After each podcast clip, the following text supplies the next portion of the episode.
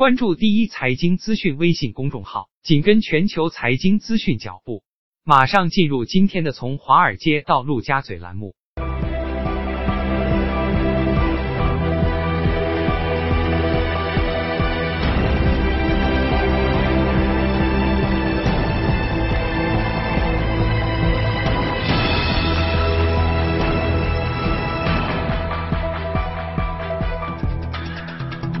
从华尔街到陆家嘴，我们来关注一下隔夜的欧美市场收盘的情况。我们先看一下欧洲的三大市场，能看到净数下跌，但总体上幅度还行啊。法国 CAC 指数跌的最多，跌百分之零点四四；英国富时指数较为柔和，下跌百分之零点一二。具体情况，我们来连线一下第一财经特约记者陈曦宇，请他给我们做一下介绍。你好，曦宇。嗯，好的，主持人。尽管周二公布的欧元区多项经济数据均较为积极，但是受到内部一些因素的拖累呢，欧洲股市全线下挫。截至收盘，法国 CAC 40指数、德国 DAX 指数领跌，欧洲斯托克600指数、法国汽油300指数跌幅次之，英国富时100指数跌幅最小。具体来看，欧元区经济景气指数出现了明显的回升。有市场分析认为，这是由于服务业、工业等行业的消费者乐观情绪增加。此前这一指数已经连续十个月下滑。日内欧元对美元先涨后跌，目前在一点一八一线盘整。周二，英国首相特蕾莎梅宣布，在延长脱欧期限方面，英国将继续在欧盟发挥建设性作用。欧盟委员会主席容克则表态，不会就脱欧协议再度进行讨论。有分析认为，未来英国央行的加息概率将会下降，而降息的空间也远大于其他央行。英镑对美元汇率继续下探至一点二六七位置。公司方面，英国最大的药妆连锁店 Boots 被传可能会在未来两年内关闭两百多家门店，相当于其门店总数的十分之。一，那网购的崛起以及脱公投后英镑贬值，都被认为是英国实体商店面临困境的原因。周三，欧洲央行将发布金融稳定性报告，法国将公布一季度的 GDP、最新的 CPI 和 PPI 数据，德国将公布五月份的失业率数据。主持人，好，谢谢陈曦。下跌的不止欧股，还有美股。美股三大股指也全线收跌，而且跌幅比欧股还要更多一些哈。道琼斯指数快要接近百分之一了，标普五百指数也跌去了百分之零点八四。什么原因呢？我们来连线一下第一财经驻纽交所记者葛威尔，今天给我们做下介绍。你好，葛威尔。早上，主持人，隔夜对贸易摩擦的担忧情绪推动资金涌向避险资产。美国十年期国债收益率跌至百分之二点二七，创十九个月以来新低，同时拖累银行类股承压。高盛盘中跌幅超过百分之一点六，花旗、摩根大通、摩根士丹利、富国银行等也纷纷承压。考虑到近期美国公布的耐用品订单和服务业资本支出数据的疲软，加之对于贸易摩擦担忧的升温，摩根士丹利的首席股票策略师 Michael Wilson 对美国经济前景和资本市场的走势发出预警。Wilson 也是华尔街上最为看空美股的策略师之一。在此之前呢，摩根士丹利已经将美国二季度 GDP 增速预测从百分之一降至百分之零点六。公司消息方面，外媒报道称，阿里巴巴最快可能会在二零一九年下半年赴港二次上市，但是这也只是一个很初步的计划，随时都可能会发生改变。彭博社的分析认为，截止到三月的时候，阿里手握二百九十亿美元的现金。可以说，两百亿美元的二次上市，与其说是为了融资，更大程度上是回归本地市场。不要忘了，在二零一四年 IPO 的时候，阿里原本属意的就是香港市场。而香港方面呢，对此也表示欢迎，阿里的加入将会有助于提升香港资本市场的交易量和日活跃度。此外，菲亚特克莱斯勒和法国汽车制造商寻求合并的消息，推动前者的股价上涨超过百分之七。主持人。好，谢谢各位啊。经常我们会关注每一天或者每一星期当中市场的涨涨跌呃下跌，以及哪些公司的一些市值的变化。但是，如果我们把时间放得更长远一些，放到一年、五年、十年来看的话，也许能从中找到更多的规律，以及这其中到底哪一些是闪闪发光的金子，哪一些是昙花一现的一个泡沫。今天我们嘉宾一起来梳理一下过去这十年当中的全球最大的那些市值的公司。看看他们的兴与衰。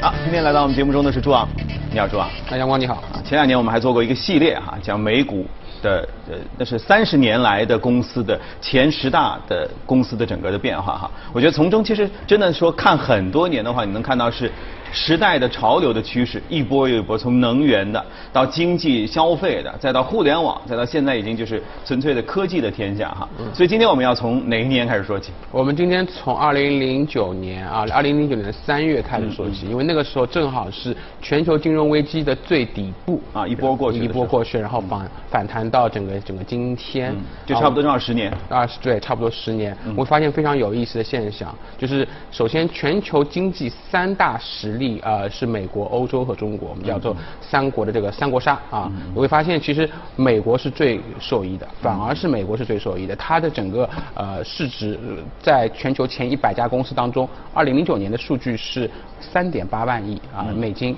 然后到了到了整个二零一八年，增长到了十二万亿啊，增长了将近有。三倍以上的这样一个市市值，当年经济危机也是他们发起的，对，呃，从从他们起的，然后结果在这些年的恢复的过程当中，他们又恢复的最快。对，就从表背后来看的话，就是美国其实经济是恢复的是最好最快的，而且是最持续的。嗯。那呃，欧洲呢就比较差啊，欧洲呢其实在二零零九年的时候，它的整个市值总。在前一百家公司是二点二万亿美金，嗯，那到了过了将近十年以后呢，也增进增长到了三点三万亿美金啊，百分之五十不到。嗯，然后中国的话，我们会发现中国其实增长也很快。在整个二零零八年、二零零零九年的时候，中国的前一百家公司呢的市值是一万亿美金。嗯。那到了今天呢，它呃到了二零一八年，它变成了二点八万亿美金，所以增长了也近接近差不多三倍。嗯。所以我们说发现看到就是国家实力的崛崛起啊，中。中国和美国，他们是在大幅的崛起啊，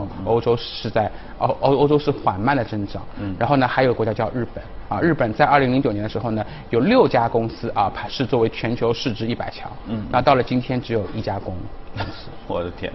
好，这个沧海桑田哈，我来猜一下，十年前就零九年的时候，美国市值里面，比如说排排靠前的有哪一些？嗯，微软应该还在。嗯，对，是吧？至今微软已经还是一枝独秀，非常厉害。当时亚马逊和苹果都很大了嘛。嗯，亚马逊其实还不大啊，苹苹果也还不算特别大。对对。但是是苹果是处于一个上升期的时候。对对。然后那时候的谷歌还大吗？呃，那个时候的谷歌也不是很大，也不大。所以你可想，就是说，在现在我们认为都是这些叫天皇巨星一般的这些公司，其实在十年前真正说。已已经名扬天下的也没几个，没有几个，对对对，所以所以就是它是代表了一一股新的势力的崛起，就是前面阳光说的非常好啊，你讲的这些名字其实都是高科技公司，嗯，所以过去十年最大的一股势力崛起就是科技，嗯，现在整个科技占全球市值一百强公司当中的比重是差不多有百分之四十，就是将近有一半左右的公公司，嗯，啊一半左右的公司市值来自于科技，而且非常有意思，它占公司的数量比重不多。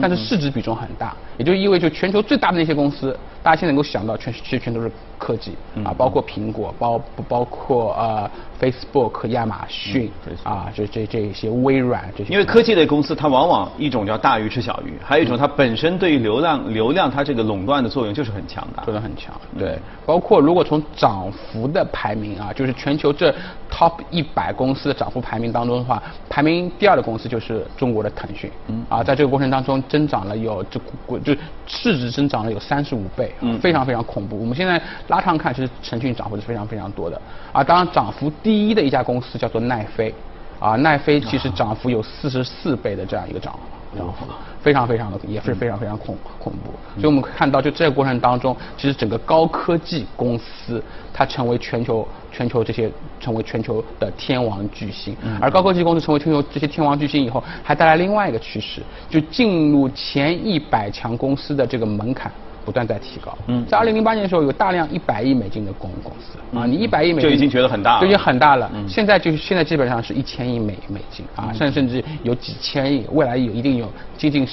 超过上万亿美金的这样一个公司的出现。嗯，所以我会发现这些公司大公司越来越越大啊，大公司的数量也在增加。所以透过这样一个规律，就十年以来的一个一个总结的很多图表啊，是不是能发现说？比如说像美国强者，它还是最后保持着一个上涨的速度，它的上涨速度其实也是非常快的哈。嗯。然后中国已经能站稳了第二梯队的位置，是不是？欧洲还继续在困境当中在寻找出路吗？啊、对，完全是这样。因为欧洲呢有很多就是偏向于消费品啊，然后啊、偏向于一些制造业，他们其实是在慢慢的在衰落。嗯啊，甚至欧洲的最优秀的一家公司就是呃奢侈品公司 L LV 的母母公司，嗯它可能更多的也是靠整个中国的消费升级和崛起在支撑它的整个业绩和盈利的一个增长。嗯所以我们发现，其实在这个过程当中，就是美国和中国的这个地位啊，它其实是在稳固当中。嗯就是中国已经越来越多公司开始进入全球全球的一百强了，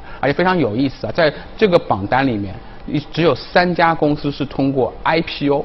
IPO 的发行直接进入这个榜单的，这三家公司当中有两家是来自于中国，嗯第一家是农业银行啊，农业银行在 A 股的农业银行，在二零二零一二年的时候，它的它的上市。第二家公司就是阿里阿里巴巴，二二零一四年它通过它直接通过上市就成为全球呃市值一百强的榜单。那还有一家公司就是美国的 Facebook。啊，所以我们就背后也发现，其实哎，通过上市的实实现市值飞跃的公司，其实中国在三家当中占了两家。然后我们中国现在其实还有大量的优秀的公司，其实还没有还没有还没有完成上上市。所以你的意思是，其实是我们还有还有一些优秀的种子，还没让它发芽，还没让它发发光。一旦真的这些公司也到了上市那一步的话，在全球的一百强的市值当中，也许中国公司会更多。对中国公司会更多，而且会呃，它的整个中国公司的市值会远远超过大家想象啊。昨天大家也在传说阿阿里巴巴可能在港交所会二次上市。对如果我们看到啊如果阿里在港交所二次上市的话，而未来如果阿里还在蚂蚁金服再继续上市的话，就是阿里巴巴这个整体的一个上市公司的市值。未来会是非常恐怖的，它可能是超越亚马亚马逊的，它可能有一天会成为全球市值最大的一家公司，这个是这个是一个以前曾经想象不到的，就全球市值最大的一家公司会来自于中国，但未来是非常非常有可能发生的一件事情。嗯，当然目前差距应该还是有一些。对，目前差距还有一些。嗯，那么如果按照这样一个规律，因为我们捋过从七十年代一直到现在的美股的前十大市值的公司当中，基本上说十年得换一半儿嗯至少换一半。换一半对。啊，那如果按照这个趋势，是不是意味着二零一九年我们看到的这些前十大，我们认为还是天皇巨星一般熠熠生辉的巨大的公司，会在未来的二零二九年的时候，就就就要不见了一小半儿啊？啊、我觉得是非常有可能的。这个嗯这个是时代的规律。我们看的话，长期来看的话，每次就是呃前十大的这种天皇巨星会换一半，因为嗯时代的这整个推动力是在发生变化的。啊，我们看到过去其实包括石油啊，包括消费，包括第一波的呃 PC 互联网，然后到后面的移动互联网，所以它一定是会发生变化。未来可能是五五 G，可能是新的一种社交或者新的科技。它开始崛起，嗯嗯所以它我们认为的，但是到底是谁会被换走，我们我们也也可能也并不清楚。也无从知晓啊。所以如果要追寻潮流或者要找工作的话，第一是今年毕业的年轻人可以先顺着这个大市值的这些公司来找，因为他们还有一定的空间，对毕竟目前他们是最大。对如果现在还只是小学的话，也许未来找工作可以要顺着未来发展的趋势去走。对所以你觉得五 G 是一个可能性？对，我觉得五 G 是个可能，因为每一次整个科技的发展，它都是来自于连接，嗯它整个连接的速度是越来越快，然后连接的密度也是越来越大。那五 G 的话会会把整个连接的速度会再次大幅提升。嗯每次包括三 G 的，因为三 G 的出现，才导致了移动互联网开始出现，因为整个带宽开始起来了。对对所以我觉得五 G 出来以后的话，整个包括整个视频啊，整个连接的整个密度、信息的传输的速度会大幅提高，会带来更多更多好玩的玩法。嗯，那从投资的角度上来看呢，比如说在目前这样一个阶段，虽然最近波动都挺大哈，如果从长久一些来看的话，应该去关注什么样的公司能够获得比较长久的稳定的收益？啊，这个也非常简单，就是说你就是关注各个行业的龙头公司，龙头公司反而会取得比呃小公司更好的收益率。如果我们看这个榜单的话，也非常有意思啊，就是在这个榜单里面的中国公司，它的零九年到二零一八年的收益率是远远比指数表现要好的啊，指数的涨幅是百分之五五十五，然后这批公司的涨幅是百分之一百七十五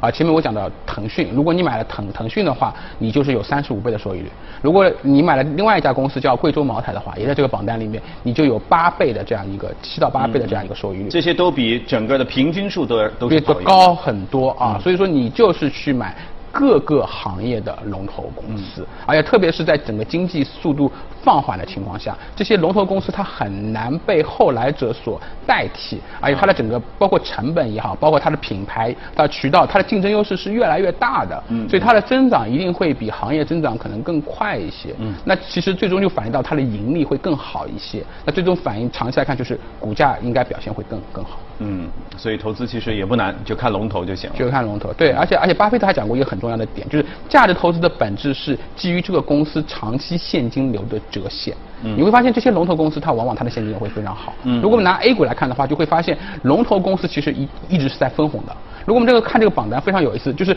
这个榜单里面中国公司分红率远远不比美国公司低。大家说中国公司不分红，但是但是这个里面茅台分茅台是分红的，嗯嗯，对，包包括一些银行股，招商银行这种公司，它也是也也是分红的啊。格力这种公司，它也是长期是分红的。啊，这那为什么大家会觉得中国公司不分红？是那些小公司不分红，而且而且在市场不断在融融资，所以你要避免这些公司。OK，所以这样就好找了，因为先从经常每年分红的里面去找，这已经去除掉了很多公司了。对，然后在当中再找各个行业的龙头，相对来说就没有那么难。对，OK，好，大家好好来参考一下哈。呃，宏观方面我们先聊到这儿，接着我们来关注一下今天的美股放大镜。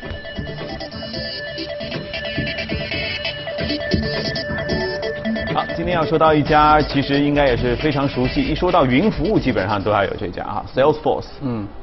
对，我今天讲就是说，Salesforce 呢，第一，它是全球整个云服务最龙头的一家公司，而云服务其实过去五六年，它已经它已经是非常非常成成成熟的一种模式。第二就是说，如果我们从股价表现来看的话啊，整个零九年到现在，Salesforce 涨幅也有三十倍的一个股价的涨幅。它也是正好叫踩在一个点上，踩在风口上，踩在风口上，踩在一个大的风口上。因为云服务这个概念，我们就是云服务服务系统 CRM 系统，它是在一九九九年的时候啊，由盖特纳啊，盖特纳那那个当时一个数据研发中心，他提出的。那那 Salesforce 基本上也是在那一年开始成立的。那云服务代代表的是什么呢？就是整个员工管理的云端化。它其实就是做一套 CRM 的系统，嗯，然后呢，让员工通过这个中通过这个系统来让员工看到自己可视化的一个业绩的表现。啊，如果特别是以销售为导向的这些行业，我们以前也是做销售的，我们当时其实曾经有一段时间也用过 CRM 的系统，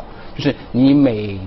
个月打了多少电话，你都在要在这个系统里面去登录，然后呢，你给谁打了电话？给什么样的客户，然后给客户做一些什么样的服务，嗯，你都会在里面去登录。系统是自己知道的吗？比如说你要登录一个 APP，然后你通过它打电话什么什么，它都啊是这样，就是它会把你的通讯录和这个系统打通。嗯，所以我们当时就是整个，比如说我们摁一个电话的时候，我们只要摁这个通讯录啊，上面的客户的名单在电脑里面，这个电话会自动往外拨。啊，它它是一个非常非常非常严密的一一套系统，然后然后然后这个电话结束以后，它就会出现一个弹弹出框，嗯，然后然后然后呢你就写几个字啊，说我今天跟这个人讲了些什么东西，是，啊，然后到到整个月底甚至是季度末的时候啊，你整个你过去三个月你打了多少电话。然后做了多少给客户做了多少服务，嗯，对应到对应到客户给你付付了多付了多少钱，你就会有一个很详细的数据。所以主管在在终端就一拉出来就知道了，比如说你偷懒打了十个电话，我很勤劳打了三十个电话，对，而且整个对应的业绩是不一样的，这就一目了然，没有什么好争辩。对的，没有什么好争辩的。而且呢，对于整个销售端的人员来说的话呢，你就会知道怎么如何去优化自己的资源分配。嗯，你会发现，哎，这个客户给你付了很多钱。但是你并没有把最多的资源投入在这个客户里面，然后你把大量资源投入在另外一个客户，但是这个客户其实没有给你付多少钱，所以你你会自己做这样一个分析，嗯，而且整整个云端化的一个对员工的管理好处是在今天这个社会，就是团队之间的沟通和协作，其实物理上的越来越少了。啊，大家可能经常不不会见到自己的主管、自己的自己的员工，那更多的是通过云端在线啊来。来提供这样的服务，所以说整个整个 CRM 这个系统，它开始做了以后，啊，会对企业大幅提高它的整个效率。而 Salesforce 这家公司，它就是给这些企业提供这样一个员工管理的系统。啊，对，而且它有个好处是，我你会发现软件公司的粘性会非常强。嗯，一旦我用了这套系统，我我习惯了，我习惯以后我就会我持续给你付费，我每年会给你付费，只要只要你。没有太差，或者说你的价格没有贵的太离谱。嗯这个就是 Salesforce 这个公司的它的一个核心。它找到一个客户以后，这个客户就沉淀下来，他长期会给他就除非这个客户自己倒闭了。知道对。不然的话，只要他在增长，他会觉得这个模式挺好。嗯而且就说他其实很难切换到另外一家提供云服务的公司的那一套系统当中去，是吧？对的，对的，对的。而且过去几年还有一个大的概念就是人工智能的一个大数据分析。嗯那现在整个 Salesforce 其实也引入了这样一个一个概念，所以它会帮助企业做对大量的输入数据做一些人工智能的这样一个分析。嗯就是告诉这些企业你该去如何优化你的资源，因为我这边有你所有的员工的这样一个信息。嗯啊，他的他的整个工作量，他做了一些什么事，他的工作目标是什么，然后我来帮你去优化你的这样一个员工的管理流流程。所以这个对企业来说是非常非常有帮助，因为它大幅提高了这样一个人员管理的效率。那现在 Salesforce 是全球最大吗？是全球最大的，嗯对，所以所以全球大部分企业啊，都是在整个员工管理系统的 CRM 系统都是在用 Salesforce。嗯当然，中国因为有很多公司它用一些本土化的系统，所以 Salesforce 在中国其实还不算特别大，可能是在一些外资企业做的比较大。嗯但是在美国啊，在欧洲，其实 Salesforce 都是在这块做的。但是如果以此为对标的话，其实你觉得中国的类似的企业还会有机会吗？呃，就是这套系统会比较复杂啊、中国呢，其实也有一些呃，就是人力资源管理的这样一个系统，嗯啊，但是其实它的整个这种底层的构架来看的话，它跟它跟 Salesforce 还是有一定的差距，嗯啊然后呢，整个我们也知道中国，中国是一个竞争特别激烈的行是市场，所以最后大家你会发现，中国这个企业在这个行业会反而特别难赚到钱啊，对。对，再说中国的这个对于 sales 的和客户之间的沟通的那种理念，可能和国外还有一些不一样啊。国外也许都离得远，一个电话就搞定了。中国说不定我在跟你打电话的时候，另外一个人已经拉你签约了，说不定面对面会更好一些，也有可能啊。但但是至少这意味着还是有空间。还是有巨大的空间。呃，就就是所以说整个整个生产效率的提升，它还是有空间。然后中国企业未来它的整个管理，它一定是系统化对方式去对做，也就像就像海外，而不是说靠人，啊，甚至是靠喊口号啊，然后靠管理层给大家洗脑。在门口做操，这对对对肯定不是了，他肯定是系统化的去做。对 OK，好，谢谢朱昂今天给我们带来的分享。接着我们来看一个很有意思的画面哈，法国著名的凡尔赛宫每年要举办化妆派对啊，这个法国人特别擅长，参与者要打扮成几个世纪以前的贵族的模样。今年的派对呢，当地时间二十七号举行了，六百三十名这个 cosplay。他们再现了十八世纪凡尔赛宫热闹的场景，来，赶紧来看一下。二十七号，这场化妆派对在凡尔赛宫举行，参与者不论男女，全都穿上了十八世纪时兴的服饰。今年派对的主题是玛利亚·安东尼特与时尚。玛利亚·安东尼特是法国国王路易十六的王后，她生活奢华，热衷时尚，是一位备受争议的悲剧性人物。以她为主题，参与者自然都是卯足了劲儿装扮自己，假发、华丽服饰、奢华配饰全套齐备，竞相争艳。化妆派对的入场券票价从一百五十欧元到五百一十欧元不等。参与者会享受到凡尔赛宫里的导游游览，这包括了平时不对公众开放的区域，同时他们还能体验巴洛克舞蹈课等不同活动，过把复古瘾。付费最高的三十位参与者不仅能不受限游览凡尔赛宫，而且在王后的房间里还为他们准备了一场私人音乐会。今年的参与者共六百三十名，有些人每年都来参加，沉醉在辉煌的历史场景中不能自拔。派对最终以大型舞会和焰火表演结束，圆满了参与者的复古梦境。好吧。